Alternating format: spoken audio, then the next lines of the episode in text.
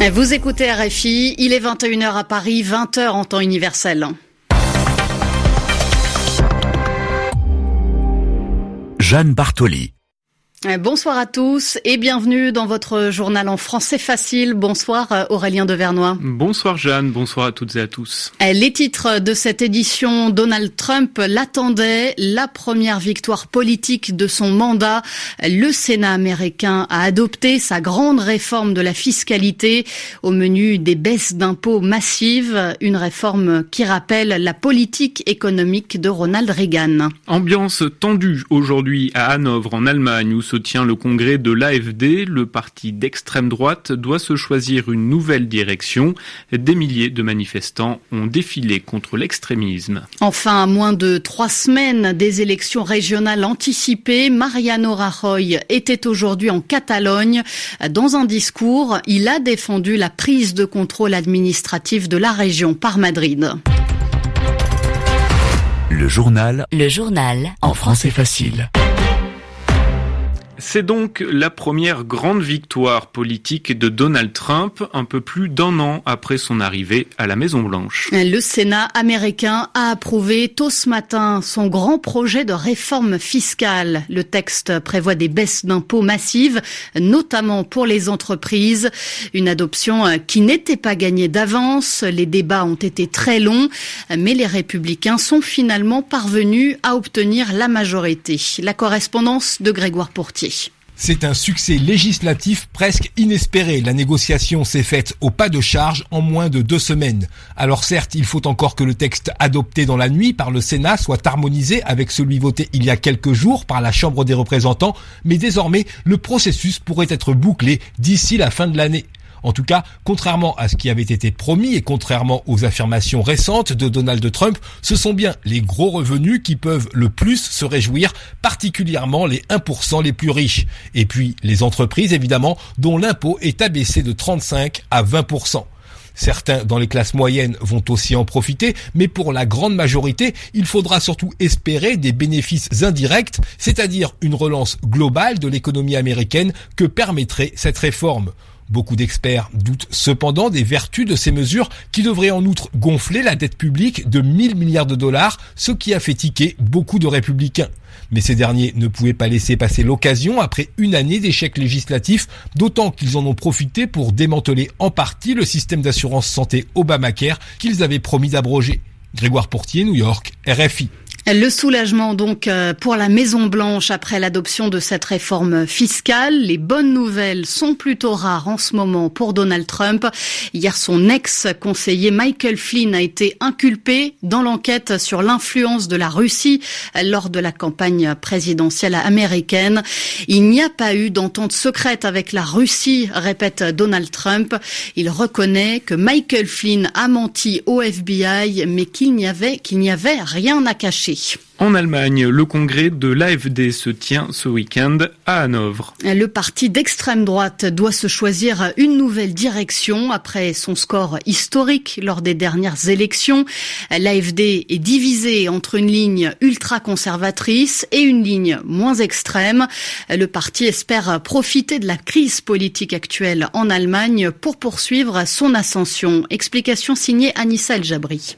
Ils se rêvent premiers opposants d'Allemagne, ils sont pourtant toujours aussi clivants. Un congrès de l'AFD, c'est un dispositif policier renforcé, des milliers d'opposants venus tout spécialement, 5000 personnes dans les rues ce samedi après-midi pour défendre la politique migratoire d'Angela Merkel, plusieurs centaines ce samedi matin dans le froid gris et glacial pour tenter de bloquer l'entrée au congrès. Pour les disperser, la police a dû faire usage de canons à eau. À l'intérieur de la salle, ça a bien commencé commencer, c'est que l'actuel leader sait comment souder les rangs, taper sur Angela Merkel et ses difficultés à former une coalition de pathétiques petits jeux de bac à sable, dit Jörg Meuthen, qui nous apporte plus de partisans. 12,6% des voix en septembre, après ce séisme politique, l'AFD se sont poussés des ailes, sauf que le parti est toujours aussi divisé. L'aile ultra-conservatrice pousse son candidat à la direction, un ancien colonel de l'armée. La frange la plus nationaliste rêve d'imposer un dur. Alexander Gauland, il milite pour la fin de la repentance allemande pour les crimes nazis.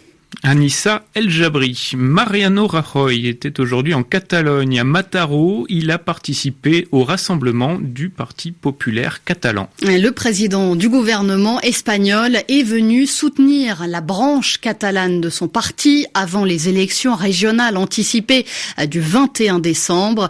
Le début de la campagne officielle, c'est ce lundi.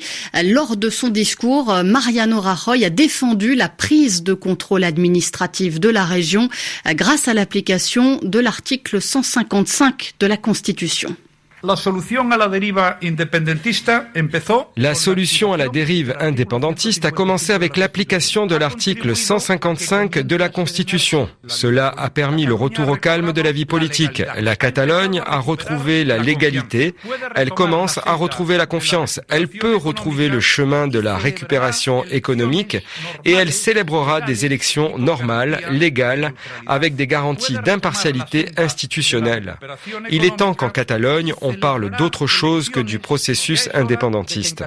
Le programme électoral du Parti populaire, c'est de récupérer la normalité, apporter la tranquillité, restaurer la convivialité entre les Catalans et en finir avec les tensions.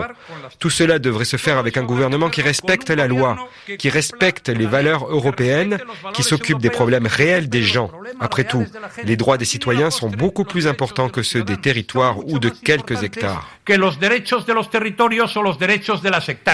Le président du gouvernement euh, espagnol, Mariano Rajoy. En France, une trentaine d'actions organisées aujourd'hui dans plusieurs magasins Apple. Des manifestations à l'appel de l'association Attaque pour réclamer le paiement des milliards d'euros d'impôts euh, que l'Union européenne demande à, l'entreprise américaine.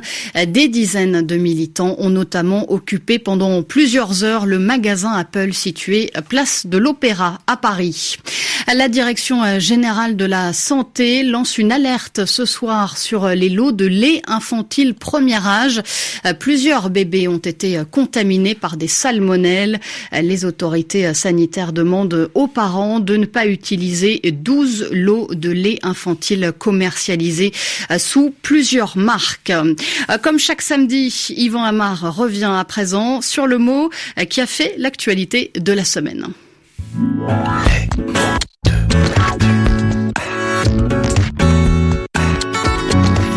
Michael Flynn, la caution de Donald Trump devenue son boulet. Voilà un titre que j'ai entendu sur RFI, parce que Michael Flynn a d'abord été une caution, en effet, pour Trump à l'époque de sa campagne électorale. Une caution, c'est-à-dire un gage, un garant, une garantie de sérieux et de professionnalisme. En effet, Flynn est un militaire à la retraite, euh, qui a eu une belle carrière. Cette carrière s'est terminée alors qu'il était à la tête de l'agence de renseignement militaire. Cela tranchait, c'est-à-dire que cela a été assez différent du profil de beaucoup des collaborateurs de Trump pendant sa campagne, souvent amateur ou en tout cas peu expérimenté en politique. Seulement l'image de Flynn s'est retournée aujourd'hui, elle menace sa réputation, c'est devenu un boulet. Alors qu'est-ce que c'est qu'un boulet? Au sens propre, c'est une boule assez grosse en métal avec plusieurs sens. Hein. D'abord, c'est le projectile qu'on peut lancer avec un canon. Mais la plupart du temps, là, on précise, on dit un boulet de canon. Et l'image n'est pas forcément négative. Hein. Le boulet de canon, c'est puissant et rapide. Mais quand on dit un boulet tout court, c'est bien différent. Il s'agit de ce poids qu'on attache avec une chaîne à la cheville d'un esclave ou d'un prisonnier pour être sûr qu'il ne va pas s'évader. Donc, par définition, c'est pesant. Ça vous immobilise presque, ça vous empêche de courir, ça vous entrave. Et c'est une charge dure à porter qui vous empêche d'être libre. Et plus encore, ça peut évoquer la masse qu'on attache à un corps pour le faire disparaître quand on le jette dans l'eau. Eh bien, avec un boulet, on ne peut plus nager, on ne pourra pas s'en sortir. On est plombé. Alors, que le boulet soit en plomb, comme on vient de l'évoquer, ou en fonte, sa caractéristique, c'est d'être tout à fait lourd et euh, de vous faire descendre à pic. En français familier, on parle d'un boulet pour évoquer celui qui rate tout et qui a un talent particulier pour se mettre dans des situations difficiles pour attirer l'échec. Ah, c'était Yvan Amar pour le mot de la semaine. C'est la fin de cette édition. Merci Aurélien Devernois. Merci Jeanne, merci à tous. Votre journal en français facile est à retrouver sur rfi.fr. Merci de votre fidélité. Excellente soirée à tous à l'écoute de Radio France Internationale.